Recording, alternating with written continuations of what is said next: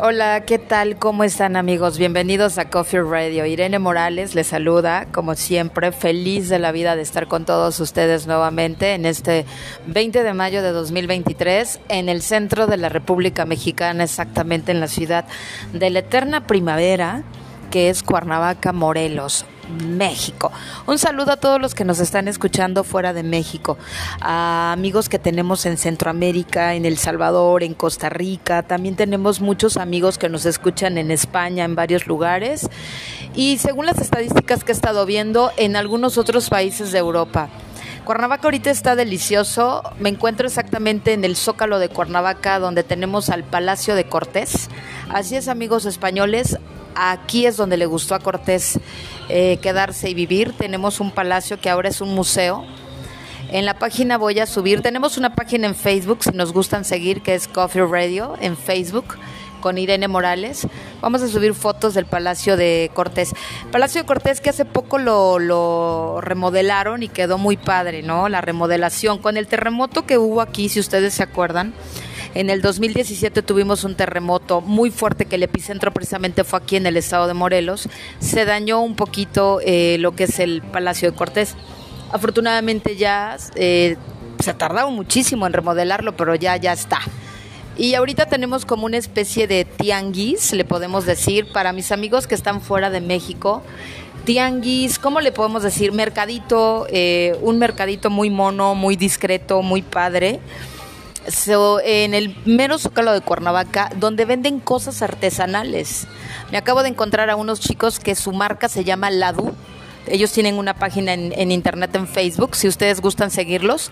Ladu es una palabra indígena en, un, en dialecto zapoteco, es lo que me explicaba la persona que me atendió me llamó mucho la atención porque todo es artesanal. Hacen unos jabones, shampoo de romero, una crema de colágeno con aceite de semilla de uva. Bueno, ¿para qué les cuento?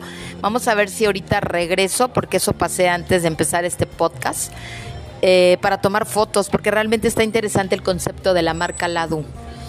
Y, eh, y, con mucho gusto anuncio la marca porque es un apoyo ¿no? al consumo nacional. y los que me escuchan fuera de México, si logran entrar a la página, creo que ellos hacen envíos ¿eh? fuera de México. Eh, y bueno, estamos aquí a gusto en una terraza. las terrazas son como la especie de Italia que hacen las terrazas sobre la, la banqueta aguacera, como le llaman mis amigos de Centroamérica. Yo estoy en una cafetería muy comercial, que no voy a decir nombre, pero estoy al lado de una cafetería que tiene años, años, años y los años de los años, amén, en Cuernavaca. Y es la cafetería El Universal. Realmente el fundador de esta cafetería lo hizo, es un español, es un español. Si ustedes vienen a Cuernavaca les va a encantar porque tiene un concepto muy colonial español.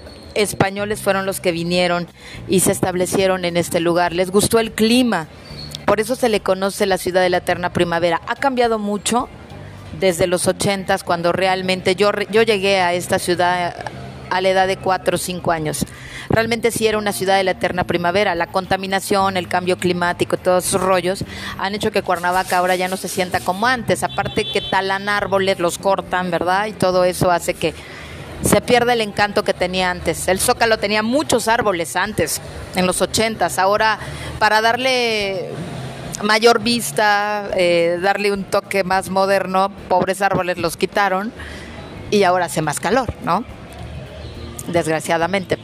Pero estamos aquí súper a gusto tomándonos un café y viendo cómo está la escena nacional de todas las noticias que están pasando a lo largo de estos días. Señores, Luis Miguel va a sacar su nuevo concierto, ¿cómo ven? O sea, a mí me sorprende la cantidad de gente acampando, haciendo filas para adquirir un boleto de Luis Miguel. O sea, yo me quedé pensando y dije, no manchen. O sea, todavía vende a sus casi 55 años Luis Miguel. Es más, ahorita vienes al centro de Cuernavaca y está de moda Luis Miguel por sus conciertos. A donde sea que pasas, lo oyes en mariachi, lo oyes en bolero, lo oyes en balada, ¿no? Lo que sí tenemos que reconocer, aunque mucha gente lo critique, es que el tipo tiene una voz increíble. Desde pequeño cantaba estupendamente bien. Pero yo creo que ya Luis Miguel es una leyenda, ¿no? el día que se muera va a ser así como Michael Jackson, como Juan Gabriel, que van a decir que no se murió y que anda vivo. Porque de por sí que dicen que el verdadero Luis Miguel se murió en los ochentas y que este es un doble, ¿no? Cuando llegas al estatus de popularidad y de éxito de Luis Miguel empiezan a, sonar ese tipo de leyendas urbanas. Pero pues me da gusto, ¿no? De que venda y venda muy bien que últimamente lo han criticado porque ya saben ustedes que anda con una diseñadora muy famosa en, en, España. Es más, ahorita está viviendo en España, en Madrid. Y hace poco lo vieron eh, en un carro que iba a dejar a sus hijastras al colegio, ¿no? Y lo estaban criticando que a sus hijos, pero ni manutención, y a las hijas de tu novia. Sí, ya saben, a la gente le encanta meterse en la vida de los demás. ¿no? decía mi abuela, nos encanta criticar y estás viendo este la paja de tu prójimo y no sabes la bigota, ¿no? que tienes tú encima. Pero así somos.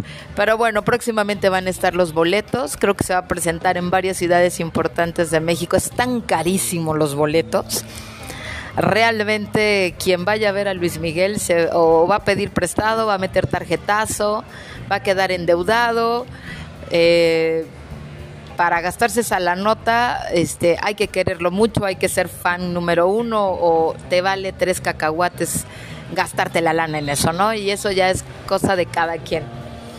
Y también hablando de cine, usted, no sé si se acuerden de Pedro Almodóvar.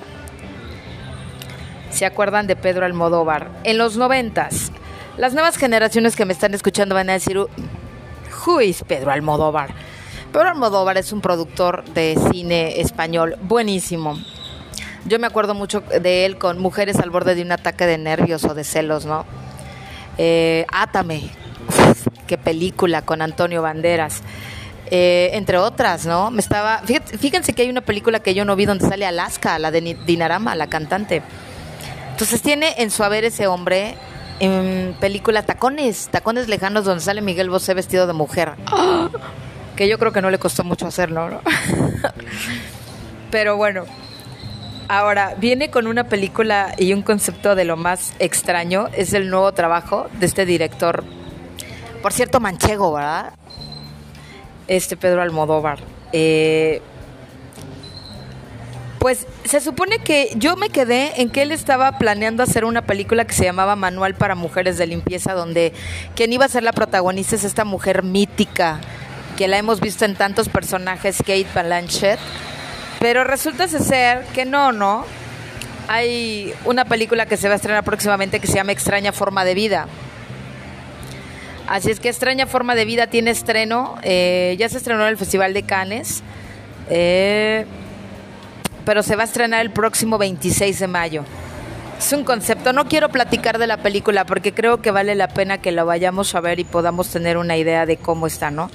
Habla de un hombre que cruza a caballo el desierto. Va a visitar al sheriff. Tienen 25 años que no se veían o 25 años que se conocieron. En fin. Eh, la historia es medio extraña. Ya está el trailer o trailer o como le llamen ustedes en, en internet para que ustedes lo puedan ver. Realmente yo creo que va a ser un exitazo. Pedro Almodóvar siempre tiene unas ideas muy innovadoras y muy padres, ¿no? O sea, ya era hora que sacara algo, la verdad. Así es que bueno, estamos felices de poder ver algo de Pedro Almodóvar. Yo he visto tantas películas de él, la verdad que son entretenidas y él siempre cuenta las historias muy bien. Por cierto, eh, muy pronto eh, les quiero comentar en este podcast, eh, vamos a empezar un nuevo concepto, un nuevo programa que va a ser video, no podcast como este eh, no voy a decir nombres ni nada, sino que próximamente lo vamos a llevar a cabo con una amiga que se llama Ruby Durán. Un saludo, Ruby Durán. Es una gran amiga y se nos ocurrió una gran idea y no quiero comentar más para que sea todo sorpresa, ¿ok? Próximamente. Volviendo al rollo de, de, de Almodóvar, me acordé ahorita de la canción, hace días que me acordé de esta canción. Tomando una vez un café con un amigo, Diego Ortiz, saludos a Diego Ortiz, por cierto, hijo de españoles, su papá era gallego. Estábamos tomando un café y estábamos hablando de las películas de Pedro Almodóvar. Y de repente él me dijo, ¿sabes qué? Joaquín Sabina le dedicó una canción a las películas de Pedro Almodóvar. Y yo, pues, me la llevo de que me encanta todo, todas las canciones de, de Joaquín Sabina, ¿no? Pero dije yo, wow, o sea, no sabía que Sabina le había escrito algo a Almodóvar. Y sí, se llama Yo quiero ser una chica Almodóvar. Se las voy a poner la canción en la página de Coffee Radio para que ustedes puedan escucharlas. De lo más divertida la canción y con ese, eh, ese estilo que tiene Sabina de decir las cosas, va mencionando cada título de las películas que ha hecho y que con los que se ha hecho famoso y ha hecho su carrera, Pedro Almodóvar. Es que estamos contentos de estar con todos ustedes. Feliz en este sabadito, pásenla súper bien, un saludo a todos, los quiero mucho. Besotes, chao, bye bye.